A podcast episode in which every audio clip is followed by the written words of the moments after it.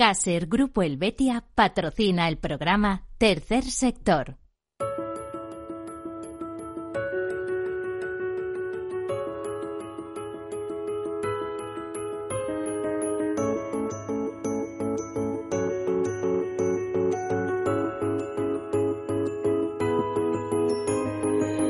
Tercer Sector, un espacio para la economía social. Un programa dirigido por Miguel Benito.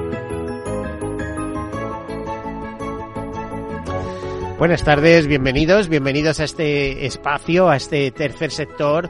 Ya saben que este es el programa de las asociaciones, de las fundaciones, de las ONGs, pero no solo eso, porque tercer sector es más amplio. Tendríamos que definirlo antes. Tercer sector es un sector que no es público, es un sector privado, que genera beneficios, pero esos beneficios se reinvierten en su totalidad, ¿eh? a veces se crean reservas, pero bueno, se reinvierten en su totalidad en el objetivo social para el que fueron creadas esas entidades, que son entidades además relacionadas con la acción social, la cooperación internacional, la defensa del medio ambiente, la investigación, eh, la lucha contra el hambre, la educación, en fin, todos esos problemas que a todos nos interesan a nivel global. Diríamos que el tercer sector es el programa de los ODS, de los 17 Objetivos de Desarrollo Sostenible. Aparte de eso, decirles que tercer sector significa economía de las personas para las personas. Eh, de alguna manera. Así que es más amplio en el sentido de que también entran en ese eh, en ese recuadro de tercer sector, por las mutuas, las mutualidades, las cooperativas, por cierto, muy presentes y cada vez más en este programa, como hemos venido escuchando a lo largo del año pasado. Eh, también otras figuras, otras formas de asociación laboral. Bueno, pues todo eso es tercer sector es un sector eh, potente, se habla de que se significa o, o se acerca al 10% del PIB. Eh, alguno de ustedes dirá, pero bueno, vamos a ver, es que las fundaciones y demás tienen tanto dinero. Las fundaciones no, pero las mutualidades sí, por ejemplo, ¿eh? o las mutuas. Eh, pues eh, hace un rato hablábamos con el, director general de Mutua Pelayo, pero es que las mutualidades tienen más de 50.000 millones de euros por cuenta de sus socios. ¿eh? Buena parte de sus pensiones futuras y unas veces privadas, otras sustitutivas de seguridad social, van a venir de esa fuente, ese ahorro en pensiones. Eh, cooperativas, bueno, decirles alguna vez he mencionado en este programa, hay provincias en, en las cuales la principal empresa es una cooperativa. Ya saben, por darles algún dato, que la CEPES, la Confederación Española de Empresas de Economía Social, pues tiene más de 40.000 empresas asociadas y que dan trabajo a, como a dos millones y medio de personas. También les recuerdo que algunas fundaciones son cabeceras de grandes grupos empresariales, empezando por ejemplo, pues por el propio por el propio grupo Mafre, ¿no? que es cabecera de, de, todo lo que significa Mafre. ¿eh? De entrada es el mayor accionista de una sociedad de cartera que, eh, que es la que engloba mm, todas las filiales de Mafre, eh, etcétera, ¿no? Así que ojo con esto del tercer sector, que es un sector pujante, eh, con 13 millones de trabajadores en Europa, es un sector resiliente en el sentido de que cuando hay problemas eh, es el primero en dar la cara, en crear empleo, en ayudar a las necesidades de nuestros prójimos y bueno, todo esto a tipo de presentación, decirles que también es eh, la solidaridad mercantilmente organizada de alguna manera, pero porque debe ser así, porque lo importante es ser eficaces. Bueno, y dicho todo esto, también en clave económica les contamos algunas notas de actualidad, por ejemplo, comenzamos con el informe Osfan Intermon presentado, que siempre se presenta por estas fechas más o menos cuando eh, surge el encuentro de Davos. Comenzamos. Lo hemos oído en televisión de hace unos días, pero es que Osfan Intermon nos avisa que la riqueza conjunta de los cinco hombres más ricos del planeta se duplica en un mundo amenazado por la desigualdad. Bueno, es una forma de decirlo. Eh, ayer oía a algún economista decir que esto es producto de las em, de, la implantación de ideologías liberales, etcétera, etcétera. No, hombre, no solo de ideologías liberales, sino también de la irrupción de la tecnología que permite a la gente hacerse rica a una velocidad increíble, lo que no ocurría hace 200 años, ¿no? Bueno, pues eh, Osfan Intermon nos dice que desde 2020 la fortuna conjunta de los cinco hombres más ricos del mundo, de los cuales de esos cinco por lo menos cuatro están muy volcados en el mundo tecnológico y algún otro como Warren Buffett en el financiero, por cierto, con un grupo asegurador y reasegurador como Berkshire Hathaway, pues dice que se ha disparado un 114%, mientras que la riqueza en manos del 60% más pobre de la población ha disminuido desde el inicio de la década. Osfar Intermont calcula que en el mundo verá su primer billonario en tan solo 10 años y repito, esto sin la tecnología sería imposible, mientras que serían necesarios más de dos siglos para erradicar la pobreza. En España, el 10% más rico de la población concentra más de la mitad de la riqueza, mientras que el 50% de los hogares más pobres apenas llegaban al 8%. A pesar del fuerte impacto de la inflación, la riqueza conjunta de los cinco hombres más ricos del mundo se ha más que duplicado desde 2020, pasando de 405 mil millones eh, de dólares a 869 mil unos 14 millones de dólares por hora, mientras que la riqueza acumulada por el 60% más pobre, casi 5 millones de personas, ha disminuido. Según el nuevo informe de Oxfam Intermons sobre desigualdad y poder global de las grandes empresas, pues esos datos están ahí y nos dicen que de seguir así el mundo tendrá su primer billonario dentro de una década, aunque la pobreza no será erradicada hasta dentro de 229 años. De hecho, hay más de 800 eh, millones de personas que todavía pasan hambre en este mundo, en el cual ya somos 8.000 millones, como tengo que recordar, y se espera que en 2050 mm, decían 9.000 millones, pero probablemente sobrepasemos. La realidad es que en los últimos años, cada 50 años se doblaba la población mundial. Eh, eh, si en 1950 eran 3.000 millones, en el año 2000 eran 6.000, en este 2023 hemos alcanzado los 8.000 millones. Eh, de doblarse tendría que ser eh, pues 12.000 millones, igual no se llega a esa cifra, pero está desbocado la cosa, como sabemos. El informe Desigualdad SA, publicado mientras las élites empresariales se reunían en el Foro Económico Mundial de Davos, de Davos revela que 7 de cada 10 empresas más grandes del mundo tienen a un mil millonario como director ejecutivo accionista principal. El valor de mercado conjunto de esas empresas es 10,2 billones de dólares, cifra que supera al Producto Interior Bruto combinado de todos los países de África y América eh, Latina. Estamos viviendo el inicio de una década de creciente desigualdad en la que miles de millones de personas se enfrentan a los efectos económicos de la pandemia, la inflación y la guerra, mientras las fortunas de los mil millonarios crecen desorbitadamente. Esta desigualdad no es ninguna casualidad. Los mil millonarios aseguran de que las grandes empresas generen más riqueza a costa del resto de la población y lo estamos normalizando, afirma Franco Hortada, director general de Orfan Intermol. El aumento desmesurado de la riqueza extrema en los últimos tres años se ha consolidado, mientras que la pobreza mundial continúa en los nuevos, eh, en los nuevos niveles registrados antes de la nuevos, viejos en este caso, niveles registrados antes de la pandemia. En términos reales, la riqueza de los mil millonarios ha incrementado en 3,3 billones de dólares desde 2020, a un ritmo tres veces mayor que la inflación a pesar de representar solo el 21% de la, población mundial, los países ricos del norte global poseen el 69% de la riqueza mundial y concentran el 74% de la riqueza mil millonaria del mundo. La propiedad de acciones beneficia desproporcionadamente a los más ricos. Claro, cuanto más tienes, más acciones puedes tener, ¿no? Y el 1% más rico posee el 43% de los activos financieros globales este 1% posee el 48% de la riqueza financiera en Oriente Medio, el 50% en Asia y el 47% en Europa.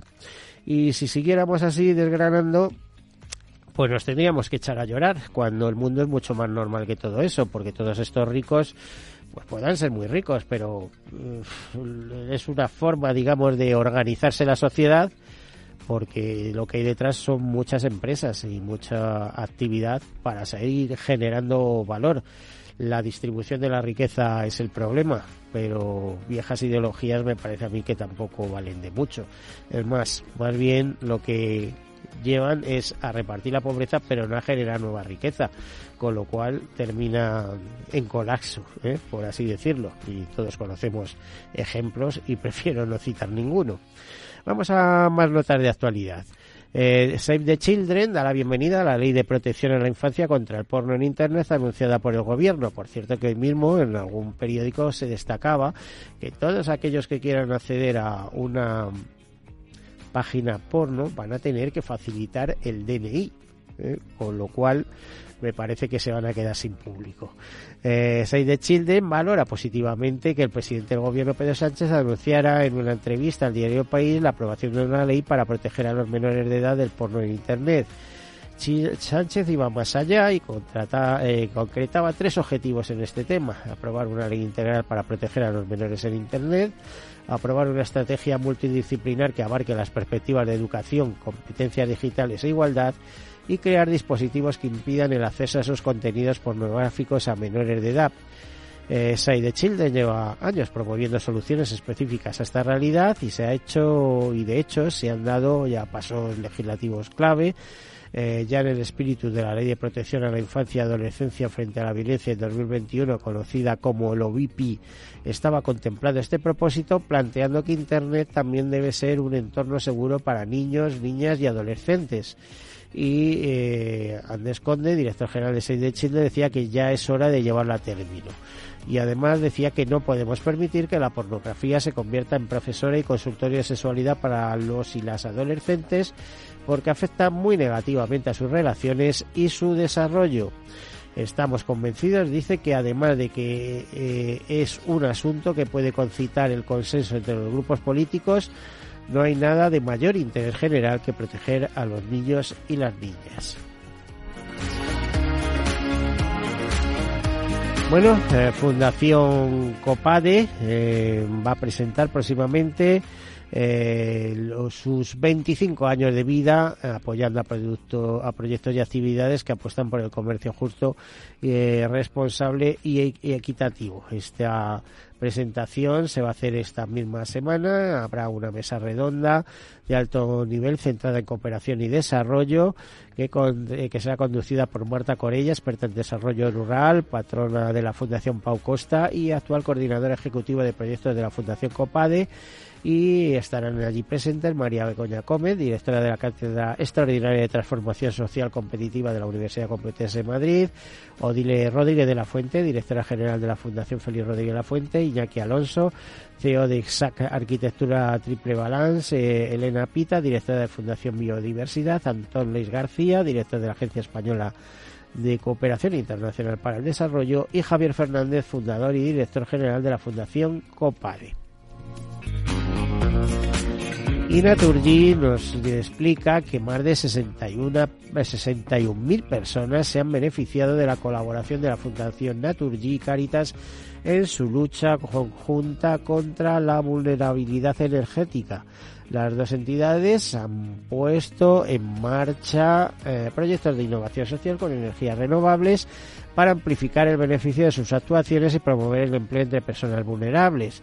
Desde que esta colaboración comenzó en 2017 se han rehabilitado más de 2.100 viviendas y centros residenciales y se han instalado autoconsumos solares en siete edificios de Caritas que han mejorado su eficiencia energética y han reducido el coste de los suministros.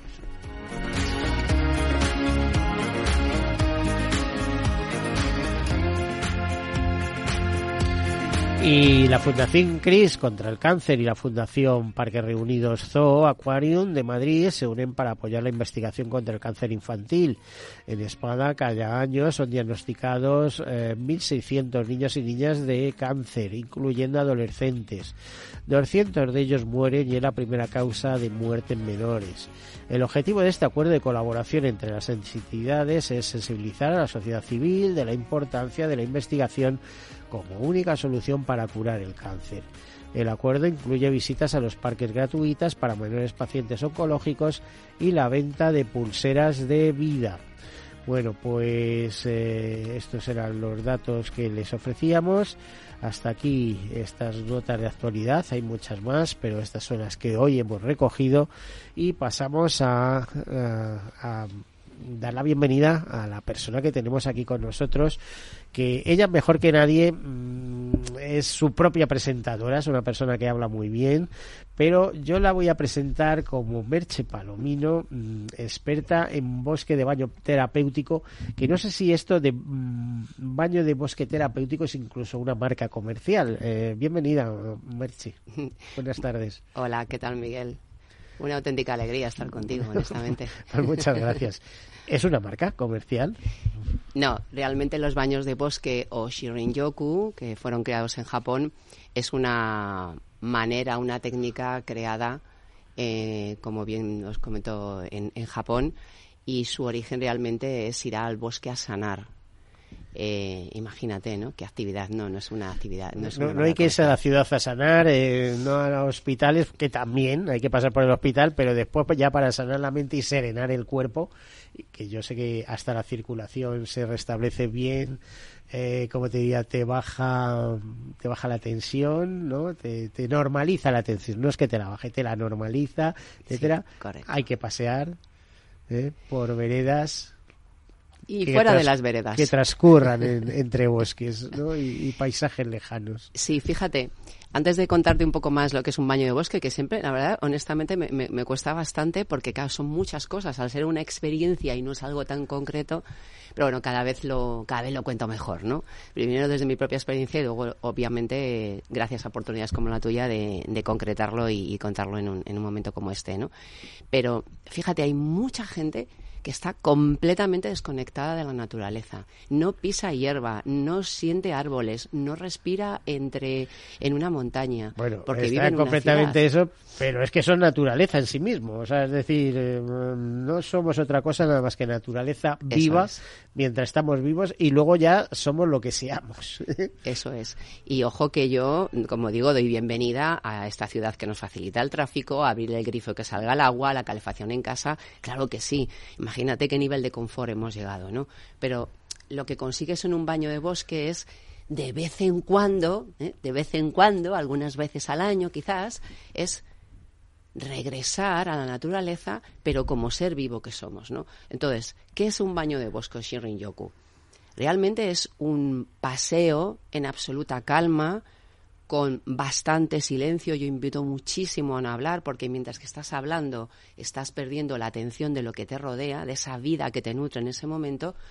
Y bueno, los mm, guías de baño de bosque, que fíjate qué profesión tan bonita, ¿no? Mm, no sé si se ganarán bien la vida con esto. Bueno, eso lo dejamos para otra entrevista. antes eran guías de montaña, guías de no sé qué. Ahí voy a ir, es que es diferente, es diferente, ¿no? El guía de baño de bosque eh, te conduce por una experiencia en la que no es importante llegar a un lugar, sino cómo avanzas, cómo das cada paso y cómo lo disfrutas. Entonces, para ser guía de, baño de bosque, ¿hay que ser psicólogo antes o tener una psicología muy desarrollada?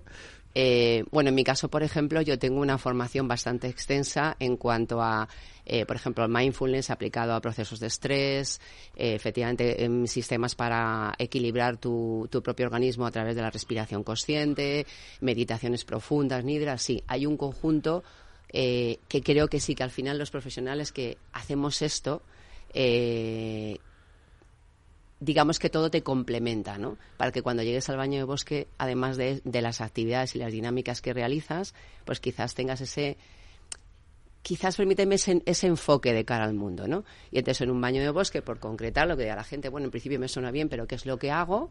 Duda, razonable. Pues lo que hacemos es una serie de dinámicas que yo voy proponiendo el baño de bosque suele durar entre, bueno, vamos a decir alrededor de tres horas, es decir, es una buena inmersión porque lo necesitamos, porque venimos con mucho ruido mental. Y yo os voy proponiendo una serie de dinámicas, todas en general alrededor de los cinco sentidos, ¿vale? Que ya sabemos todos cuáles son, que nos enseñan en el colegio, pero que muchas veces lo olvidamos. Vista, olfato, tacto, etcétera, ¿no? Entonces son, son dinámicas en las que vas a utilizar los sentidos, pero de una manera diferente. Es decir, por ponerte un ejemplo, no solamente miramos, sino observamos.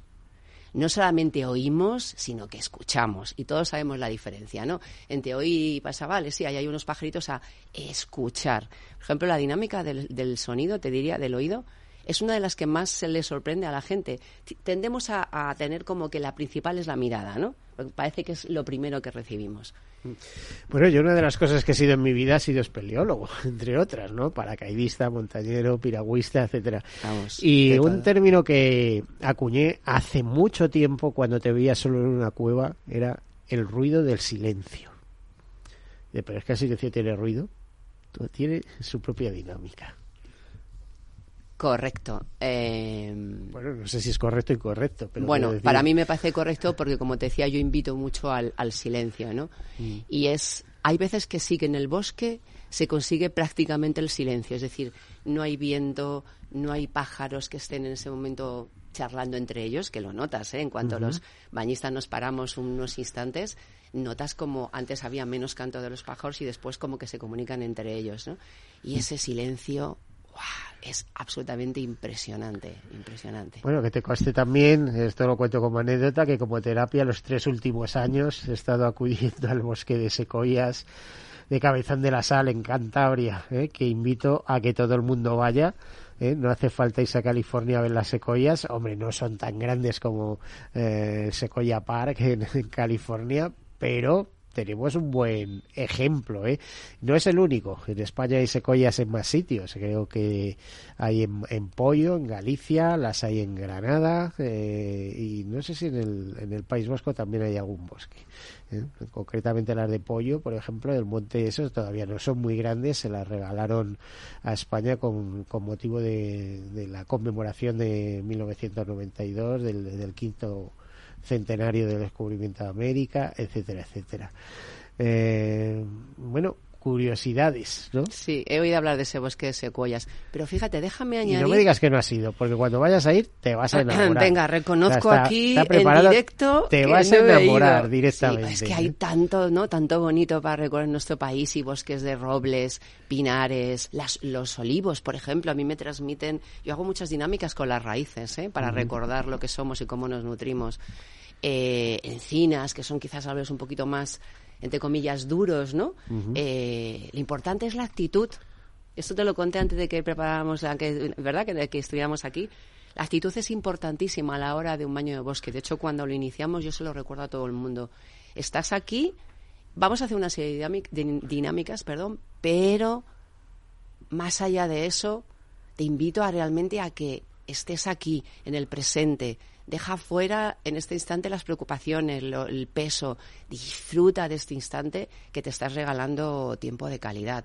Y, y aquí también, y esto insisto mucho, es el estar atentos al planeta, a lo que nos rodea y a cuidarle y a protegerle. Bueno, con esto de que tenemos que estar atentos al planeta y desde que desde el, técnico me comunica que tenemos que irnos a publicidad, Hacemos una breve pausa, enseguida continuamos. Hasta ahora. Empresas tecnológicas, escuelas de negocios, sindicatos, organizaciones empresariales, empresarios, formadores y figuras relevantes de las administraciones públicas comparten tertulia todos los miércoles a las 3 de la tarde en Cibercotizante, un programa dirigido por José Joaquín Flechoso. Cibercotizante, la digitalización desde una óptica diferente. Capital Radio. Industria, seguridad, tecnología, aeronáutica, innovación, empleo de calidad, defensa. Hablemos de defensa y seguridad, el primer programa de radio que da voz a la industria nacional de defensa. Los miércoles a partir de las tres y media de la tarde, hablemos de defensa y seguridad con Laura Blanco, de la mano de IDS. Salud, entrenamiento, actividad, nutrición, forma física. Como siempre decimos en el chico del chándal, ejercicio es medicina. El chico del chándal, con Alejandro Mazón y el equipo de Cuídate Deluxe, los martes en El Balance, aquí en Capital Radio.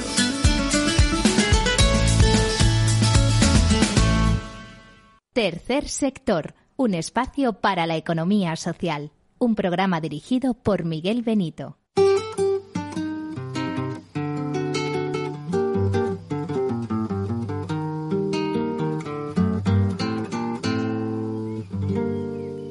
¿Qué tal su café? ¿Cómo estuvo su agua y panela?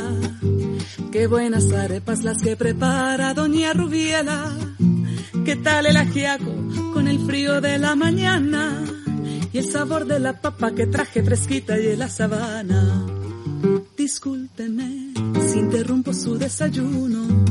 Para salir de las dudas es el momento más oportuno. Dígame usted si conoce la molienda o el azúcar es solo una bolsa que le compran en la tienda. Y cuénteme qué sabe de su tierra, cuénteme qué sabe de su abuela, cuénteme qué sabe del maíz, o acaso olvidado sus antepasados y su raíz. Dibújeme el árbol del cacao, mientras se toma ese chocolate con pan tostado. Dígame su merced, ¿qué sabe del asadón? Ese es el que le trae a usted las sopitas al cucharón. Y cuénteme, ¿qué sabe de su tierra? Cuénteme, ¿qué sabe de su abuela? Cuénteme, ¿qué sabe del maíz? ¿O acaso olvidado sus antepasados y su raíz?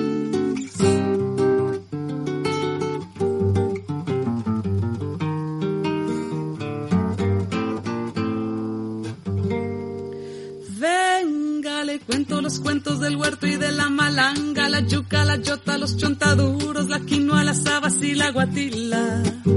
Le tengo el guandú, las arracachas y la calabaza, le traigo guineos, también chacha frutos y unas papitas en la mochila.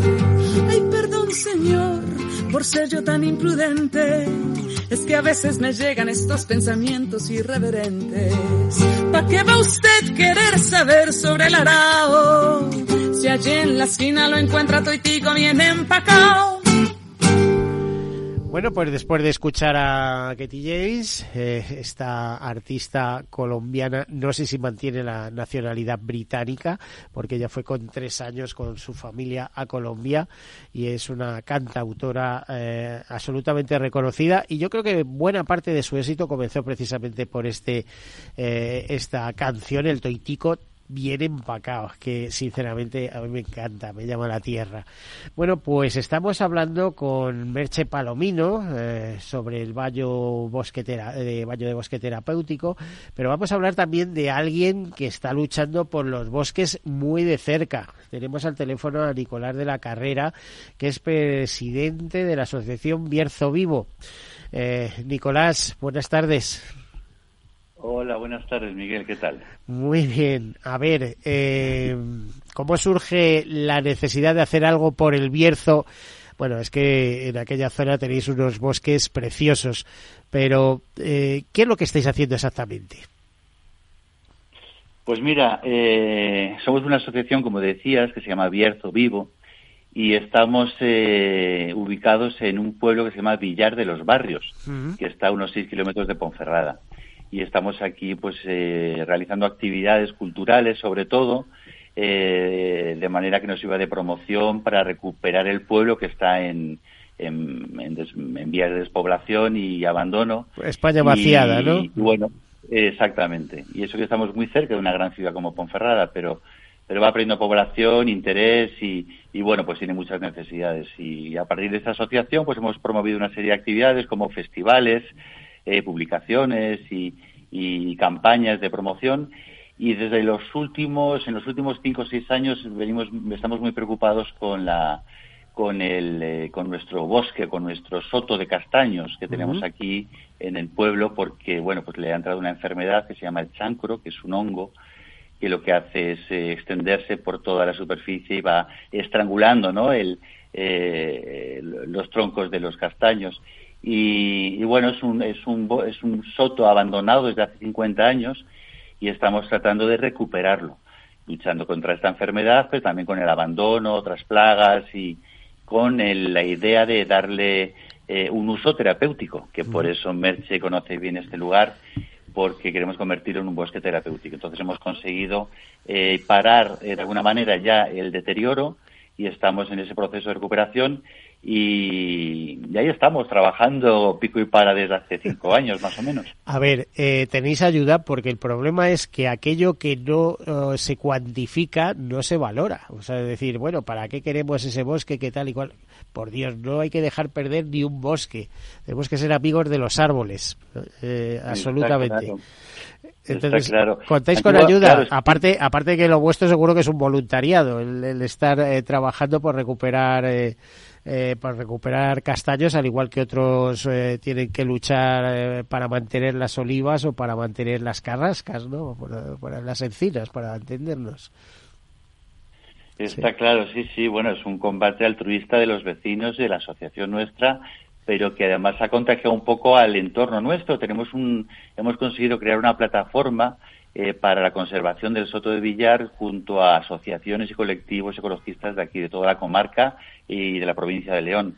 Entonces, con ese esa solidaridad, digamos, de, de, tantos colectivos, nos ha inyectado la energía suficiente para que sin fondos apenas y sin medios podamos eh, haber comenzado a recuperarlo, eh, inocular un tratamiento contra el chancro, podar, limpiar, replantar e incluso limpiar, ¿no? Eh, eh, la reguera que tenía muchos eh, muchos eh, productos tóxicos.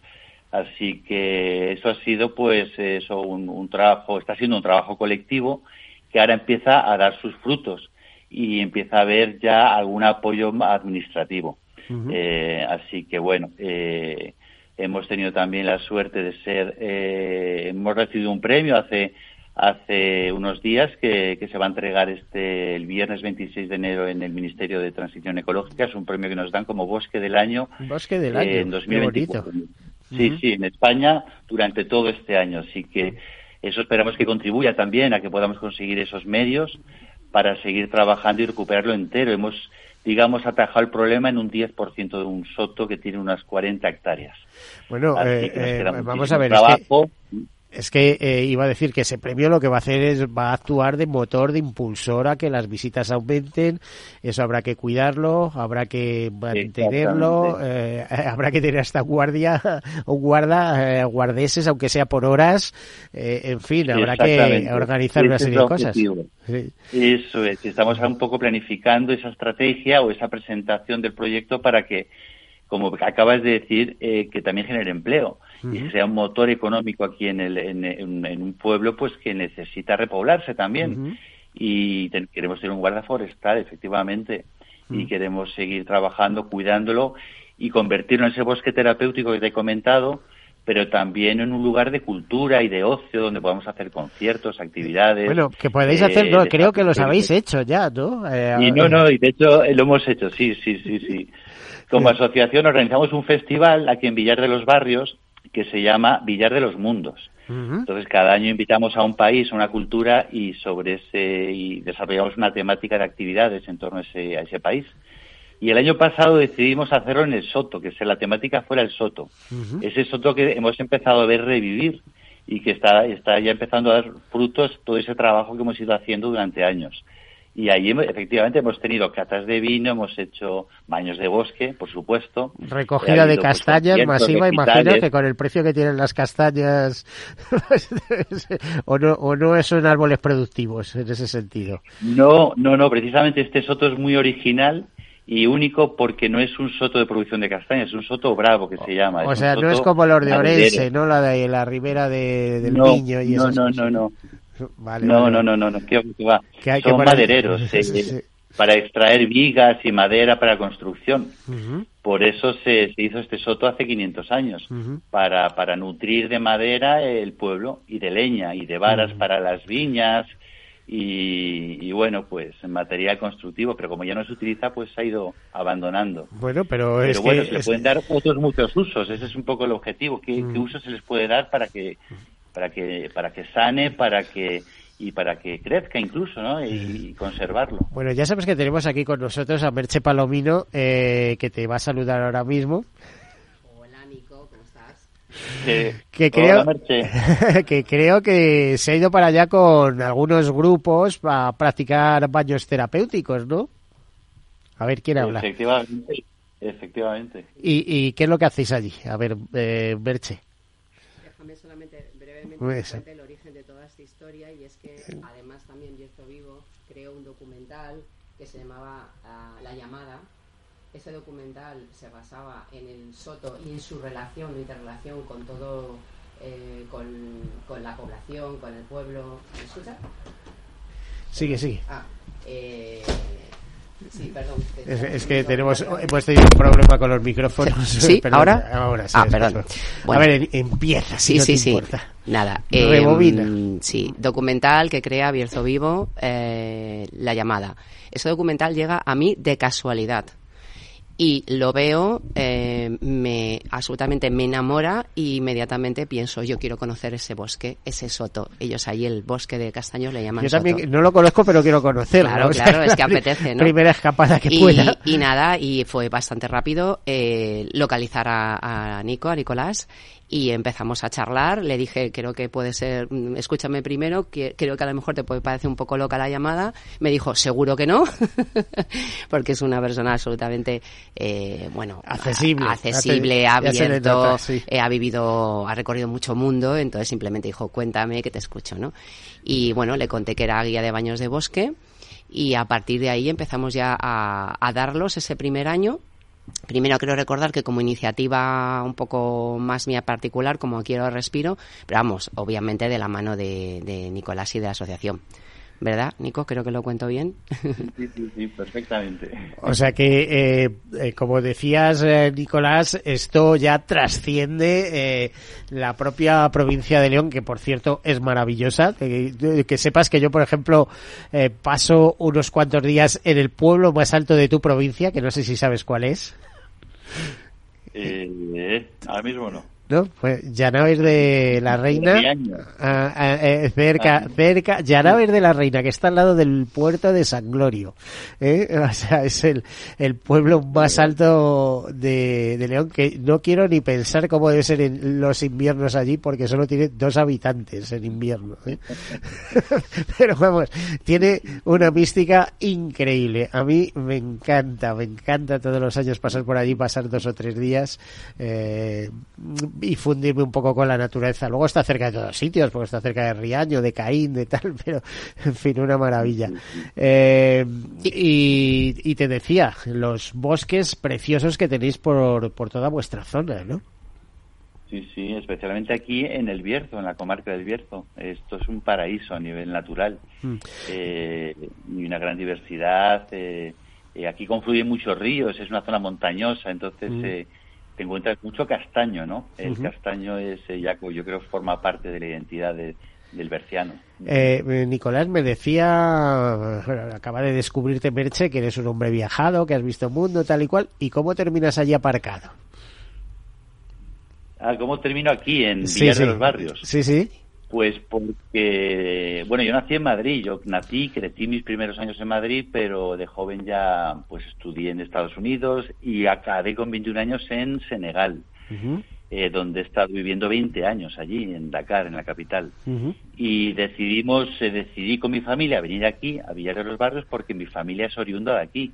Aquí pues nació, nacieron mis ancestros, digamos, desde hace ya pues 14 generaciones. Y conserva mi familia, conservamos la casa, la casa familiar, digamos, ¿no? Donde veníamos en verano eh, al pueblo, pues este era mi pueblo.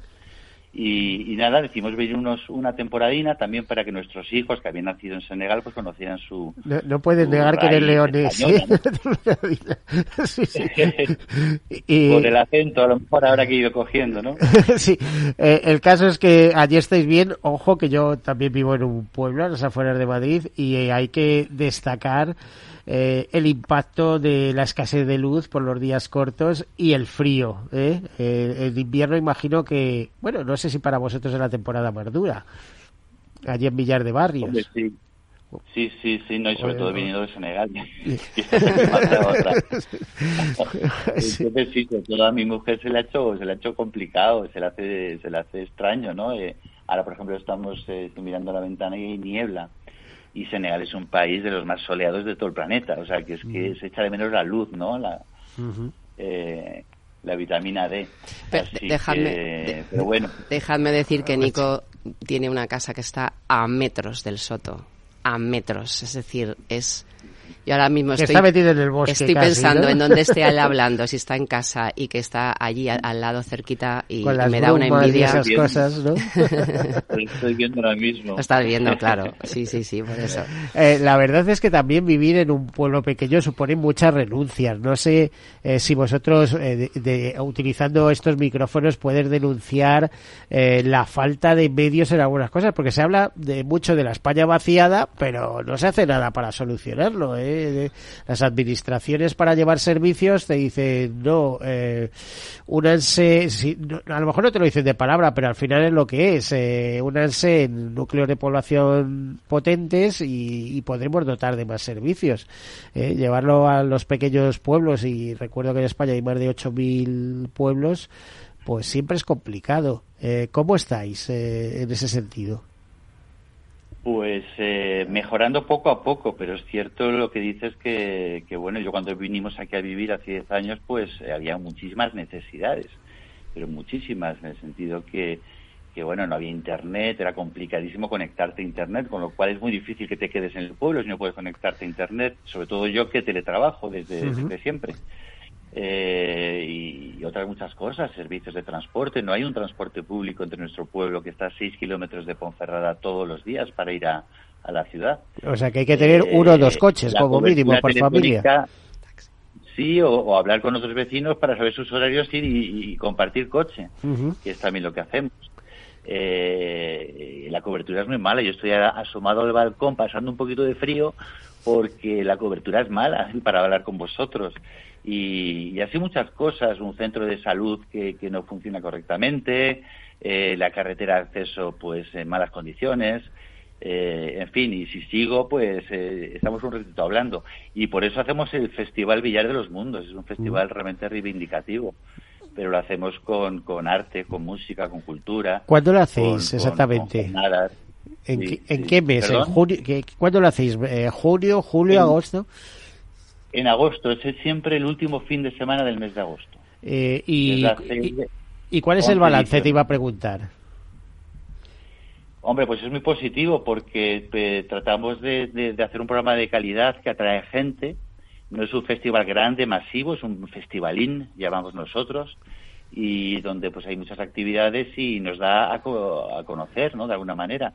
Y tiene su impacto mediático también porque es un festival original y, y, y bueno, pues el balance es positivo, evidentemente. Eh, pero claro, también como no hay tanta ayuda para, para, para, para iniciativas como esta, pues eh, nos cuesta trabajo sacarlo adelante todos los años. Mucho trabajo. Hay que buscar esfuerzo, sponsor, está clarísimo que aparte de hay que buscar más medios, hay que hay que enganchar también a las ONGs ambientales, ¿eh? estoy pensando en el, el World Wildlife Food y cosas de estas y hay que o a la Sociedad Española de Ornitología o etcétera y tenéis que que meterles el gusanillo de que hay que apoyar eh, las actividades, eh, en este caso serían más relacionadas con la naturaleza, pero también hay ONGs que se dedican a temas lúdicos, ¿eh? así que hay que invitar. Y además con esto del bosque terapéutico estoy pensando en nuestro último himno cuando salimos del programa, ponemos el, el, el himno que es de que caracteriza a médicos por la salud, a, perdón, a músicos por la salud, ¿no? Pues eh, tenéis que liar, digamos, a estas asociaciones y estas fundaciones, por ejemplo, en concreto, porque ellos están trabajando por la salud. Eh, es decir, que vosotros co estáis cuidando un bosque y empoderándolo para que la gente lo disfrute y mejore su salud. Y hay asociaciones que, por ejemplo, con la música por la salud, pues oye, ahí tendréis un grupo de músicos eh, ayudando, impulsando todo esto. En fin, eh, creo que podremos hablar sobre estos temas. Eh, a ver, eh, no te quiero entretener más porque sé que tenías un día ocupado, Nicolás de la Carrero, eh, de la carrera, perdón. Eh, muchísimas gracias por atendernos y cuando tengas posibilidad, pues hablaremos más, incluso nos veremos en el estudio. Muchísimas gracias por atendernos. Y bueno, a, nada, vosotros invitados estáis también a conocer aquí el Soto, el pueblo y, y, nada, daros acogida. Yo te diría que la primera oportunidad que tenga voy. Lo que pasa que mis circunstancias personales son un poco fastidiosas. Digo, no las personales, sino lo- las circunstancias que me rodean. Eh, yo también tengo a, a personas con discapacidad en, en casa, como aquel que dice. Bueno, pues muchísimas gracias, eh, eh, Nicolás. Hasta la próxima. un placer. Un beso, Merche. Un abrazo, Nico. Nos vemos en el Soto. Qué suerte tienes, Merche, ¿no? Poder ir ahí de vez en cuando y tal. Ay, sí, me, emociona mucho ese momento de, ver el documental y decir, perdón, yo tengo que ir a este sitio, ¿no? Pero, es que eh, existe esto en España. ¿Existe este camino fácil? A ver, también es cierto que cuando yo lo cuento a gente a mi alrededor que no tiene nada que ver con este entorno, me dicen, la verdad es que le echas un valor.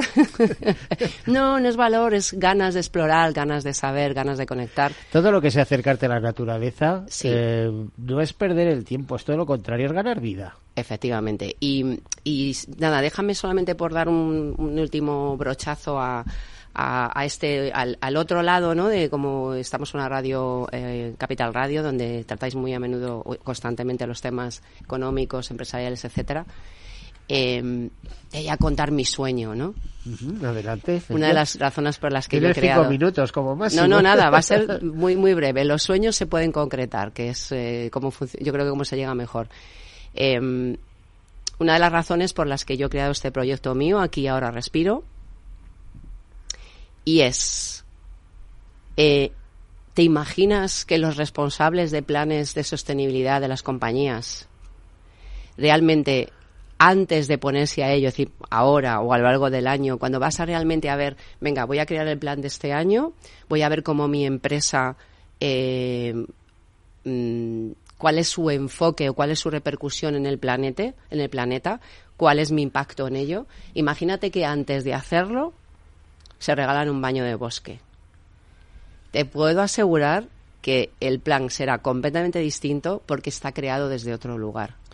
Hombre, eh, incluso te diría que muchas veces esos directores de sostenibilidad es gente que ha trabajado en ONGs con anterioridad o antes y que la sensibilidad es muy distinta desde eh, frente a otras personas que tienen una preparación con estudios económicos y experiencia en empresas financieras, etcétera, pero con otra perspectiva, porque le dices, oye, eh, tú has sido montañero, has sido senderista, has sido...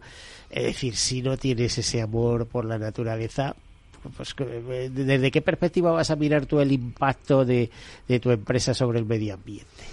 ¿Eh? Sí, eh, aunque sí es verdad que yo he trabajado en grandes empresas toda mi vida, todas. Sí, pero yo te veo a ti muy sesgada con los temas de naturaleza. Sí, no, pero te iba a decir que cuando ya te metes en, este, en esta dinámica del mundo de empresa, que evidentemente, que ya lo has dicho tú incluso al principio, la empresa es necesaria, obviamente, es, como funcionamos y nos organizamos, pero cuando ya te metes en ese ritmo, como que cada vez te vas, te vas más alejando, ¿no? Entonces, bueno, vamos a poner ahí esto, ¿no? ¿Te imaginas estos es responsable del plan de sostenibilidad que primero se regalen, que no es nada, es una inversión mínima, y, um, y lo creen ese plan de sostenibilidad mirando al planeta de otra manera, más cerca. Te ha impresionado un poco que yo te enseñara mi carnet del INCE de ADENA firmado por Félix Rodríguez de la Fuente, ¿no? Hombre, cómo no, es que... Es que cuando se habla de sostenibilidad, pero es que estamos hablando de... Es que yo tenía ocho años en aquel momento. Bueno, y, este, y este hombre que nos... Este hombre eh, que nos acercó a la naturaleza de una manera que no se había hecho hasta entonces, ¿no? Que se, había, se veía la naturaleza eh, muy de cerca. Por cierto, una de las dinámicas que yo siempre, siempre practico, yo le llamo la alegría de las pequeñas cosas que es quedarnos exactamente donde estés mirando cada pequeño detalle, cada hierba, cada pues color, cada textura. Si el, lujo está en los pequeños detalles, por ejemplo, un diamante. Mira, no, no, soy mujer de, no soy mujer de diamantes, honestamente. Pero quiero decir, un diamante puede ser una flor única para ti, pequeñita, Esas orquídeas que tenemos en España, que la mayoría de la población no sabe que tenemos orquídeas en el campo. Sí. ¿Eh? Pero bueno, para, para acabar, digamos que me ha encantado eh, contaros que existen herramientas sencillas e intuitivas para poder eh, resetear, para poder calmarte y para sobre todo eso recordar que somos un ser vivo y que formamos parte de ese bosque, somos uno más de ese bosque. Y eso traducido a iniciativa empresarial, ¿te está resultando? Sí, estamos, estoy presentándolo, se recibe con eh, con, interés. Cuesta trabajo llevarlo a esos términos famosos de ROI, es decir, vale, yo invierto cuánto consigo. Eh, pero yo estoy hablando ya de con empresas, por ejemplo, que están posicionadas como, ¿sabes? Esta de la, en la mejor empresa para trabajar del año, etcétera. Por ahí estoy entrando más para, para ya encontrar un poco esa puerta semiabierta eh, y que por lo menos estén dispuestos a escuchar, ¿no? Y a empezar a dar pasos hacia ese tipo de actividades. Algo que te haya marcado en este tiempo que llevas haciendo baños de bosques terapéuticos con personas. ¿eh? En algún momento algo te habrá llamado la atención especialmente y te ha quedado marcado. Eh, tengo varios casos que me vienen ahora rápidamente a la mente. En un minuto, ¿eh? Nada, Es la respuesta de las personas, sobre todo las que vienen más estresadas o tristes. Y eso se nota mucho en el lenguaje corporal. Y ver cómo poco a poco, y cada uno lo hace en un momento dado, con una dinámica diferente que ni siquiera yo me espero, y en ese momento le noto que algo hace clic y su lenguaje corporal cambia a qué bien estoy ahora mismo. Eso realmente me impresiona y me llena. Que hace poco hemos celebrado el Día Internacional de la Depresión. ¿Nos ayuda a curar la depresión esto? Bueno, yo de hecho he compartido varias veces el testimonio de una persona que llegó muy, muy, muy hundida, muy triste. Ese baño de bosque enseguida me dijo que le había cambiado la vida en cuanto a darse cuenta de que realmente no estaba bien a partir de ahí empezó a poner remedio y bueno, de hecho es una persona que es una de, después se convirtió en cliente, de, ahí a cliente más asidua y después a amiga porque realmente, bueno, está muy agradecida y... Claro, el que es importante, pero el segundo factor en importancia, por no decir el primero, es la relación humana. ¿eh? Claro, claro, es que vamos al bosque en este sentido. Y compartir gustos. Compartimos. Y luego también hay, hay dinámicas en las que yo les invito a todos a ponerle palabras ¿eh? a lo que está sucediendo de forma voluntaria, porque cada uno ahí lo lleva de una manera pero hay la energía del grupo, de grupo de apoyo. Pues mira, para energía nuestra salida. Merche Palomino, muchísimas gracias por acompañarnos, ¿eh? experta en baño bosque terapéutico, que se dedica. Si te quieren localizar, ¿qué, hay que hacer? ¿Meterse en web y buscar Merche Palomino? Sí, estoy en las redes Aquí Ahora Respiro y en la web del mismo nombre. Vale, os espero. Aquí Ahora Respiro, qué bonito. Bueno, pues a todos ustedes, desearles feliz semana. Les dejo con ese himno de por la salud. Y hasta el próximo martes. Adiós.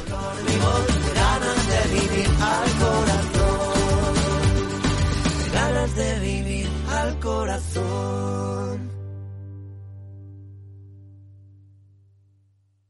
Caser Grupo Helvetia ha patrocinado el programa Tercer Sector.